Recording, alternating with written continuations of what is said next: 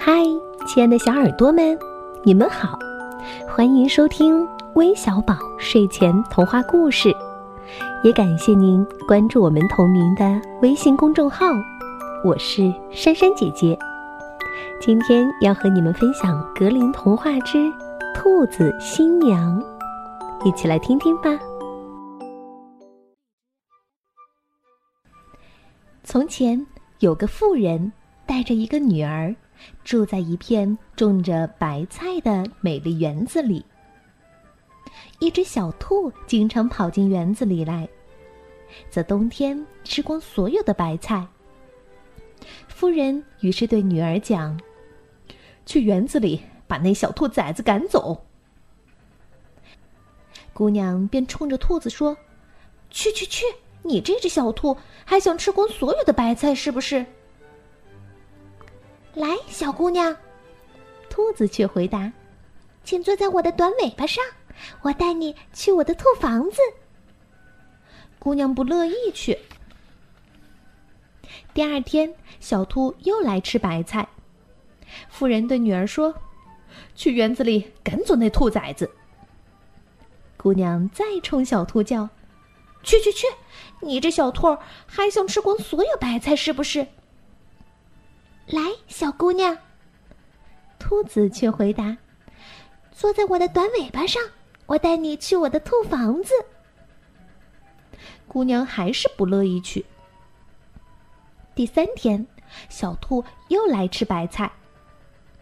夫人对女儿说：“去园子里赶走那兔崽子。”姑娘于是冲小兔叫：“去去去！你这小兔子还想吃掉所有白菜不成？”来吧，小姑娘。兔子却回答：“坐在我的短尾巴上，我带你去我的兔房子。”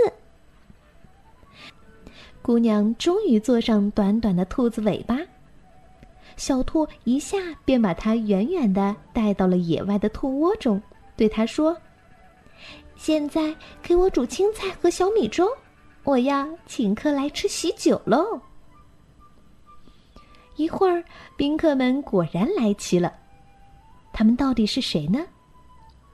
这个嘛，我可以把另一个人对我讲的如实告诉你。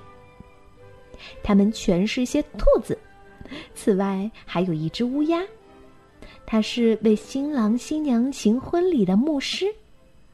还有只狐狸，他充任教堂执事。而祭坛呢，就设在露天底下。姑娘却很悲伤，因为一个人孤零零的。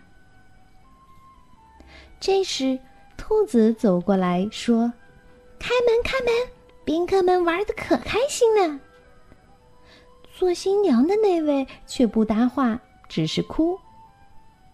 兔子走了一会儿，又回来说：“开门，开门！宾客们都饿了。”新娘仍旧一言不发，只是哭。兔子走了一会儿，再回来说：“开门，开门！宾客们等着呢。”新娘不吭声。兔子走了，他呢，却用麦草做了个假人儿。穿上他自己的衣服，塞了把勺子在假人手里，把它立在煮小米粥的锅旁边，自己却跑回母亲家里去了。